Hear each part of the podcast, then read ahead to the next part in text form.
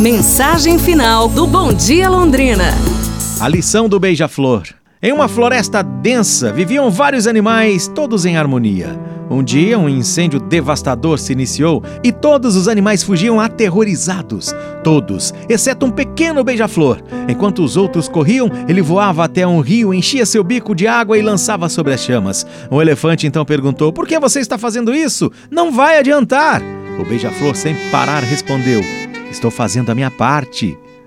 Essa história, essa parábola nos ensina a importância de agir, independentemente do tamanho da ação.